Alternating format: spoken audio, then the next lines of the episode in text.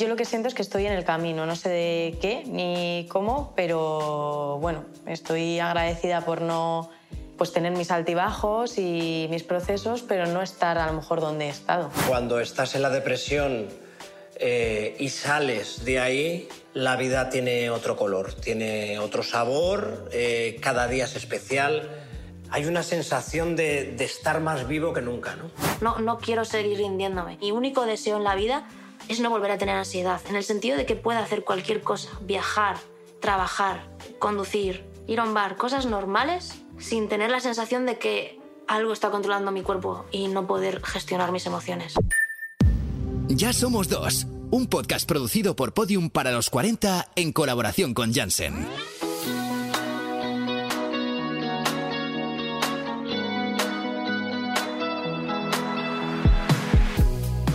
En estas semanas hemos aprendido sobre diferentes trastornos de salud mental, de los que quizá teníamos ideas equivocadas, que nos costaba identificar o de los que directamente no hablábamos. Por ejemplo, el 13 de enero es el Día Mundial de la Lucha contra la Depresión y existe la efeméride porque es el trastorno de salud mental más común en el mundo. Bueno, en Ya Somos Dos aportamos nuestro granito de arena para poco a poco romper el tabú de este y otros trastornos. Pero también escuchamos las voces de los que más saben de ello, los profesionales. Y también las personas que pasan o han pasado por ahí. Episodio 5. La vida más allá del trastorno. Hoy tenemos con nosotros al doctor Miquel Roca, que es catedrático de psiquiatría de la Universidad de las Islas Baleares. Bienvenido, Miquel. Buen día, muchas gracias por la invitación y sobre todo muchas gracias por poner el foco en los problemas mentales de, de la población. Pues sí, para nosotros hablar de, pues de la depresión en este caso, pero también de cualquier otro trastorno, es sin duda lo más importante. Pero ¿cómo de efectivo es hablar de salud mental con las personas que padecen o han padecido algún trastorno? No sé si afecta de verdad a su recuperación. Bueno, la, la enfermedad mental viene, no viene sobre, sobre un espacio en blanco, sino viene sobre una personalidad previa, ¿no? Mm. Y algunas personas quizás son más extrovertidas, otras más introvertidas y algunas tienen más tendencia a expresar sus emociones, sus sentimientos, lo que les ocurre, y otras son más introvertidas, más cerradas, ¿no? Mm. Pero en general hablar sobre la enfermedad mental que ha sido durante tanto tiempo tapada, olvidada, yo diría que escondida, Sí. eh, ti- ti- tiene que tener siempre un, un punto positivo cuando se habla con, con rigor, cuando se habla desde la evidencia y sobre todo cuando se habla desde las personas que han padecido un trastorno. Claro. Y otra cosa de la depresión es que a veces viene con otros trastornos, ¿no? O sea, hay cosas como la ansiedad que pueden ser factores de riesgo importantes a la hora de desarrollar una depresión, ¿no? En medicina se llama comorbilidad, ¿no? que es una palabra así rara, pero que ya Mm. está siendo de dominio público. ¿no? Cuando dos o tres enfermedades ocurren en la misma persona al mismo tiempo o en periodos de tiempo diferentes a veces, Mm. ¿no? pero en general que coinciden. ¿no? Y es verdad que las enfermedades mentales, sobre todo la ansiedad, ¿no? es una enfermedad con mucha comorbilidad. Ocurre con mucha frecuencia que hay síntomas o cuadros ansiosos con síntomas o cuadros depresivos, muchas veces con consumo de sustancias, y este es un tema para nosotros muy preocupante, ¿no? En en general, eh, son, son trastornos que son muy solapados entre sí, ¿no? Fíjese que en, en- en realidad nosotros no tenemos un- pruebas diagnósticas muy objetivas, ¿no? No tenemos analíticas ni pruebas de neuroimagen que nos permitan diagnosticar una, una, Claro. una enfermedad con pruebas objetivas, ¿no? Se hace muy difícil y entonces por eso es muy importante el que esta comorbilidad se vaya clarificando, ¿no? Porque a veces lo metemos todos en un mismo saco y el paciente dice estoy deprimido, estoy ansioso, ¿no? Porque ve Sí. que tiene síntomas de ambos trastornos y muchas veces es probable que los tenga los dos a la vez, ¿no? Y, y entonces el tratamiento se es más complicado, más complejo y en general el pronóstico suele ser más, más menos bueno para entender.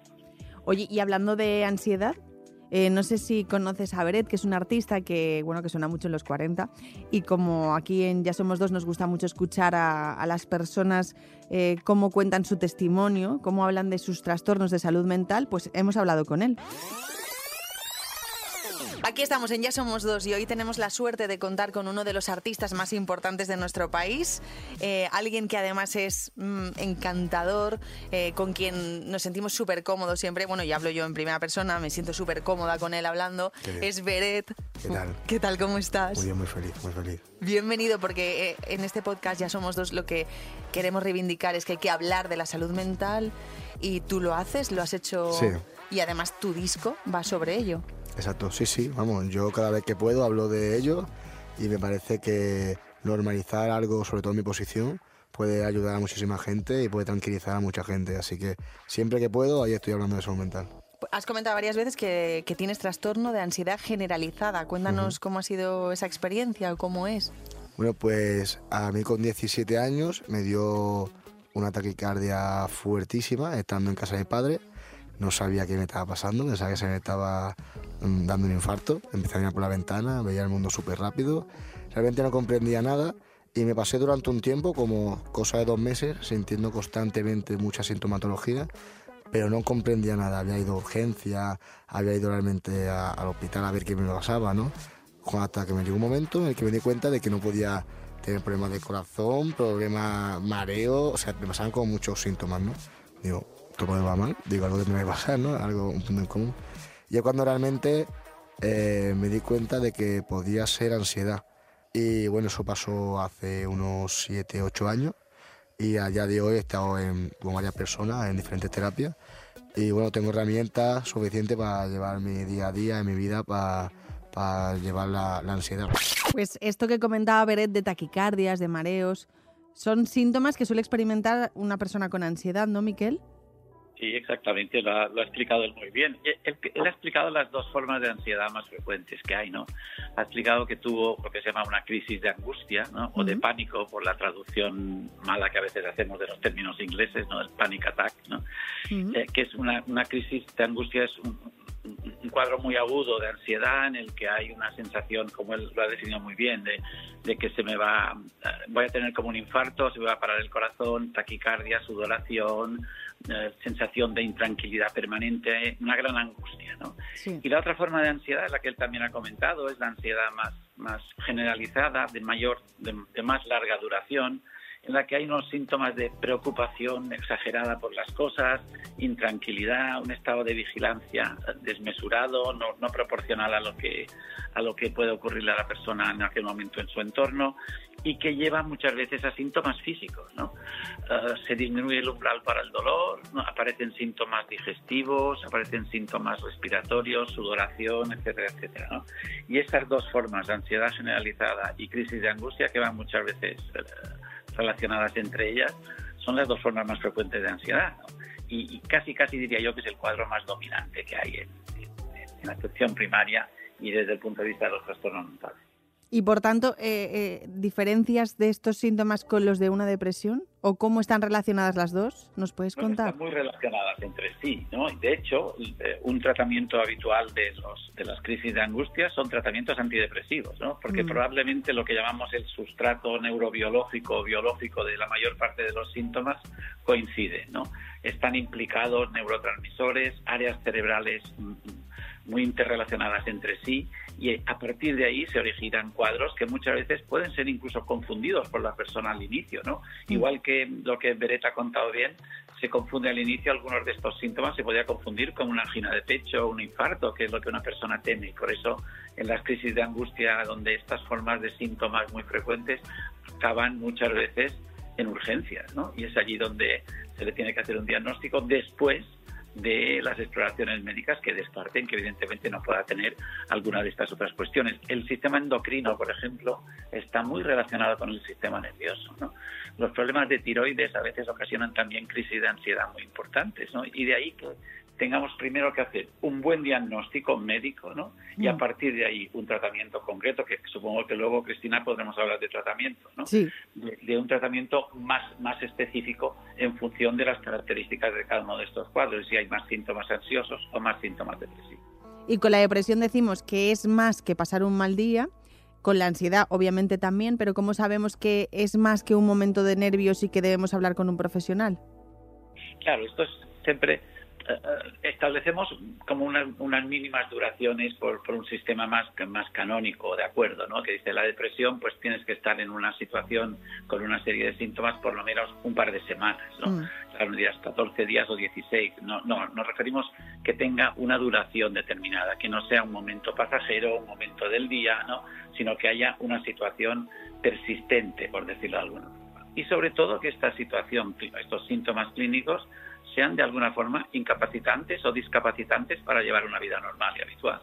Lo que rompe nuestras rutinas, lo que rompe nuestro día a día, nuestra manera de funcionar, es lo que tiene que poner una, un, digamos, un indicador de alarma. ¿no? Cuando dura más de un par de semanas hay que, hay que consultar, buscar ayuda. En cualquier caso, las crisis de angustia son tan aparatosas, ¿no? lo que decíamos antes, tan, tan um, sobrecogedoras para el paciente que él generalmente busca ayuda en el mismo momento. Por eso decía que las crisis de angustia muchas veces se ven por primera vez o casi siempre en urgencias de los hospitales o de los centros de salud.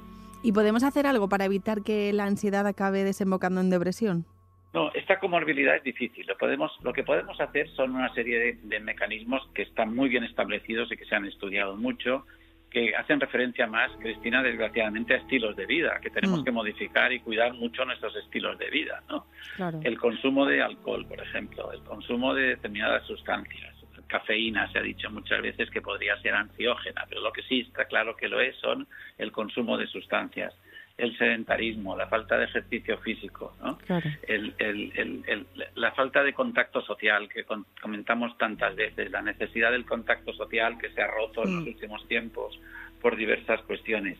Todo esto son factores protectores y no factores de riesgo, como son el, no llevar estos, estos estilos de vida más o menos, eh, digamos, saludables para entendernos que es verdad que casi todos los conocemos porque los estamos divulgando en medios de comunicación, en redes sociales, en nuestras consultas, en los hospitales, en la información científica.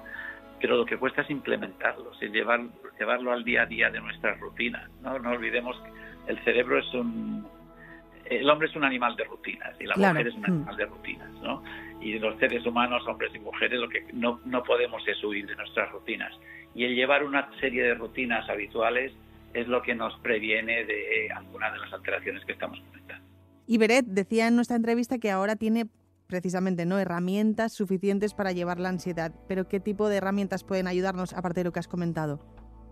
Bueno, aparte de los estilos de vida, cuando el cuadro se convierte en un problema por la, o el paciente, lo que hay que hacer es ponerse en manos de profesionales. Lo primero es un diagnóstico médico, por eso decía, hay que mm. eliminar la ansiedad que sea debida a algún problema médico, por ejemplo. ¿no? Hmm. Y si no es así, pues tenemos, como siempre, dos grandes eh, bazas a jugar. Una es, son los fármacos y otra son las, las diferentes formas de terapia detrás de las cuales hay evidencia científica demostrada de que son útiles para los cuadros ansiosos o depresivos. ¿no?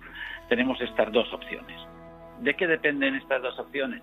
Yo creo que el, el, instaurar una de estas opciones, o dos, o las dos, dependerá de cada paciente, vamos hacia una psiquiatría y una psicología clínica muy personalizada cada vez más. No, no, no existen grandes eh, eh, normas. Eh, lo que sí existen son prescripciones o adecuaciones de, tratamientos farmacológicos o psicoterápicos a perfiles clínicos. ¿no?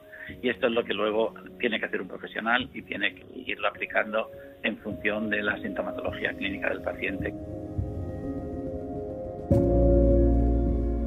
Yo ahora mismo estoy en un momento de empezar a reconstruir mi vida después de haber tenido una depresión y claro que se tiene recaídas. Yo creo que todo el mundo tiene, ha tenido alguna recaída.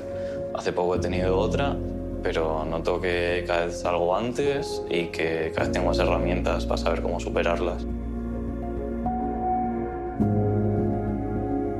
Yo estoy bien, estoy invirtiendo en mi salud, estoy yendo, sigo yendo al psicólogo creo que, estoy de verdad cambiando. Ya hay algo en mí que, está yendo mejor y claro que tendré días de mierda, pero estoy mejor. Cuando un paciente con depresión pues ya ha sido dado de alta, eh, ¿cómo es su vida? O sea, ¿podemos hablar de recuperaciones totales? Bueno, esta es una, es una, una de las grandes preguntas que nos estamos haciendo a, a través de diferentes estudios, ¿no? si, decimos que cuando una persona tiene por primera vez una depresión lo calificamos como un episodio depresivo, ¿no? Mm. Vemos que aproximadamente un tercio de estas personas que hacen este cuadro no vuelve a tener se recupera totalmente, ¿no? Pero eh, entre de la mitad y dos tercios vuelven a tener algún otro episodio a lo largo de la vida, ¿no? Y es verdad que cuanto más episodios aparecen, eh, más número de episodios, la posibilidad de que aparezca uno posterior se va a incrementar. ¿no? Por tanto, inicialmente no sabemos cuál de estos episodios, más que por algunos perfiles clínicos de los que comentaba antes, cuáles van a, van a recuperarse totalmente, pero en principio yo diría que entre un tercio y la mitad de cuadros depresivos se recuperan totalmente. Y estamos hablando de depresión, enfermedad diagnosticada, no de a veces estas de depres que se banalizan un poquito en la vida cotidiana, ¿no, Cristina? Mm. No perdamos de, de vista que estamos hablando cuando estamos diagnosticando una depresión canónica. ¿no? Claro. Entonces, a partir de aquí es, es, es aproximadamente estas cifras. En muchos podemos hablar de recuperaciones totales, en otro grupo importante tenemos que hablar de episodios que se irán haciendo repetidos a lo largo de la vida y que el tratamiento lo que consigue es que cada uno de estos episodios sea menos eh, grave y además se espacien más en el tiempo. Pero eso requiere un tratamiento continuado muchas veces durante años. Y parte del estigma que tienen precisamente ¿no? las enfermedades mentales es que solemos hablar en negativo mucho, ¿no? Pero hay muchas cosas que podríamos decir que son positivas en un paciente. Por ejemplo, yo me imagino que si has pasado por un mal momento o una depresión, pues sobre todo si, como dices, es una patología eh, grave, pues quizá tenemos más empatía y más tacto con los sentimientos de los demás, ¿no? Sí, eso es un buen, es casi como una vacuna, digamos, ¿no? Que te, que te protege de, que, de que cometas con los demás los errores que los demás pueden haber cometido contigo a la hora de ayudarte a recuperar de una, de una, de una depresión o de un cuadro de ansiedad. ¿no? Yo creo que es frecuente que, que en la vida cotidiana, cuando tengamos una persona que, que ha padecido una depresión o una ansiedad sea mucho más eh, empático con los que puedan venir detrás de él que lo tengan. ¿no? Claro. Y, y, yo creo que eso es muy importante. ¿no? A veces cuando les pedimos a algunos pacientes que nos ayuden a, en, un, en, un, en, un, proyecto de investigación, a participar en un proyecto, ¿no? que, que, que, al final lo que pretende es mejorar la atención en el futuro de los pacientes con una depresión o una ansiedad. Y a veces se lo digo siempre para animarles a que, a que se impliquen en el proyecto. A lo mejor a ti no te va a dar más que preocupaciones o, o molestias el que te tengamos que hacer más evaluaciones o más pruebas. Pero en cambio ayudarán mucho a que en el futuro un nieto tuyo, si tiene un cuadro similar, pueda beneficiarse de los, de los proyectos de investigación que se están llevando a cabo. ¿no? Y, y es, la gente suele ser muy sensible a este argumento cuando ha padecido un cuadro de trastorno mental. Claro, qué interesante y qué, qué, bueno. Y es verdad que cada persona es distinta. Yo, por ejemplo, cuando estuve hablando con Beret, me di cuenta de que lo que quizá yo pensaba que era un momento en el que él, por su ansiedad, lo pasaría peor, en realidad no era tan difícil como hacer cosas que en principio pues todos consideramos cotidianas. Eh, la ansiedad, aunque parezca que depende mucho de lo externo, no depende sí. tanto. Es decir, vale. hay muchos estímulos que obviamente te hacen tener más ansiedad. Yo no voy a estar igual de tranquilo ahora contigo que esta tarde que hago una firma de disco delante de miles de personas. Voy a tener claro. como un puntillo de ansiedad, ¿no? Eh, pero sí que es verdad que realmente cuando ves circunstancias y ves un poco cómo funciona la ansiedad, por lo menos la mía, te das cuenta que es algo más de cognitiva a la hora de pensar de qué forma estoy pensando y ese pensamiento me está creando ansiedad, más que la situación o la circunstancia me esté creando estar mal, ¿no? Porque realmente me puede costar, como muchas veces digo, ir a la panadería y salir de casa, hacer la cosa más normal del mundo, uh -huh. o que llamen a casa y que abra la puerta al cartero, y a lo mejor estoy en el Within Center cantando y estoy más tranquilo que estando en mi casa en el sofá. Que es como. Claro, claro. Qué, ¿Qué tendrá que ver? Sí, sí, y pasa. O sea, por lo menos a mí me pasa. a mí yo asocio a, a, esos momentos de ansiedad como de. porque te está pasando algo muy fuerte y fíjate que nada mejor como entender, como saber, ¿no? Como informarse, como hablar de ello tú y yo, como claro. lo estamos haciendo para que yo entienda mejor todo esto. Hay gente que pensará que tu trabajo es la cosa más ansiosa del mundo y estará ahora mismo claro. muerto de tal. Y hay gente que lo lleva súper bien. Es decir, ¿qué diferencia hay entre esas dos personas? lo externo no lo es. Por lo tanto, eh, independientemente de que la gente tenga problemas, no hace falta tener ansiedad para ir al psicólogo. Está bien para desahogarse, está bien para, para acercarse un poco a ser más feliz. Porque por lo menos de la manera de pensar que yo tengo ahora, mmm, me ha hecho valorar y me ha hecho realmente relativizar todo y darme cuenta de que, por buena o por mala suerte, muy poquitas cosas son suficientemente importantes como para quitarme la alegría, uh -huh. ¿sabes? Así que la ansiedad, cuando empecé a ser famoso, eh, aumentó porque esa exposición, yo no estaba automatizado esta exposición. O sea, yo realmente eh, he intentado tener bajo control circunstancias en las que no podía hacer absolutamente nada. Cuando estás expuesto a, a un público, creo que tenemos como ese, esa mentalidad de que la reacción o lo que ellos pueden absorber de nosotros depende de nosotros cuando realmente no tenemos nada que ver de eso. O sea, yo puedo aquí salir diciendo que soy el más carismático, o sea, siendo el más carismático del mundo, que habrá gente que pensará, joder, qué flipado. Ya. O sea, por lo tanto, las cosas que no tiene, el de las cuales no tenemos control, eh, irónicamente son las que nos crean más ansiedad. Por eso te digo yo que, que realmente ir a terapia es tan importante y tener conciencia de, la simpleza de las cosas y la complejidad que a veces nos hacemos en, en nuestra cabeza. Qué importante, ¿no? Eh, ir a terapia. Esto me decía Beret, yo también lo he podido comprobar hace poquito que he empezado. No sé si hay alguna persona escuchando que pueda sentirse identificada con lo que estamos comentando, pero aún así aún no se ha animado a dar el paso de ir a terapia, de buscar ayuda profesional. Pero no sé si tú, Miquel, querrías animarles para que lo hagan. Sí, yo creo que esta es una de las cosas en las que estamos todos empeñados, ¿no? Y por eso es importante que personas conocidas, medios de comunicación nuevos, como los que estáis vosotros planteando, hablen francamente de todos estos problemas que antes eran casi casi signo de vergüenza. ¿no? Mm. Yo creo que este es, es, es, el gran favor que les estamos haciendo a las personas con, con una enfermedad mental, verles que prácticamente el, la mitad de la población en algún momento de su vida va a tener algún problema emocional así que es importante y que no es ninguna vergüenza, que muchas veces Beret lo decía, es muy biológico, no depende de lo que está haciendo en aquel momento, sino que le sale muy endógeno, como llamamos en, en medicina. ¿no? Mm. Y hay corredores de Fórmula 1 que hacen al contrario que Beret, van a 200 por hora y luego son incapaces de ponerse delante del micrófono para hablar con un periodista. ¿no? Y Beret dice lo contrario, estoy a veces más, más intranquilo en, en mi casa sentado en el sofá que ante 20.000 personas en, un, en, un, en, una actuación uh, multitudinaria de, de, las suyas habituales. ¿no? Sí. Por eso a, a, yo creo que es importante que los, la, el entorno de una persona que, que, ten, que, tiene una depresión o un trastorno de ansiedad le, le, acompañe, le escuche, pero no le exija ni le explique ni le busque causas concretas, uh, intentando hacerle ver que aquella persona puede por su cuenta solucionar las cosas. ¿no? Mm. Yo creo que este es el punto importante. Y cuando alguien tenga cerca a una persona con un riesgo de enfermedad mental o que haya padecido algún episodio, que haga esto, que le acompañe y le escuche, pero no le exige ni busca explicaciones sobre lo que es la causa de su trastorno, porque seguramente se va a equivocar, y que le anime a que se ponga en tratamiento y que este tratamiento va a tener en un porcentaje muy alto una, una, una eficacia importantísima y, y por lo, o por lo menos le va a reducir enormemente el impacto que los trastornos mentales tienen sobre el día a día de cada persona. Genial, nos quedamos con eso. Muchísimas gracias, Miquel Roca. Ha sido un placer. Catedrático de Psiquiatría de la Universidad de las Islas Baleares. Te agradezco de verdad muchísimo que nos hayas ayudado a ver que después de la ansiedad o la depresión, pues hay mucha vida.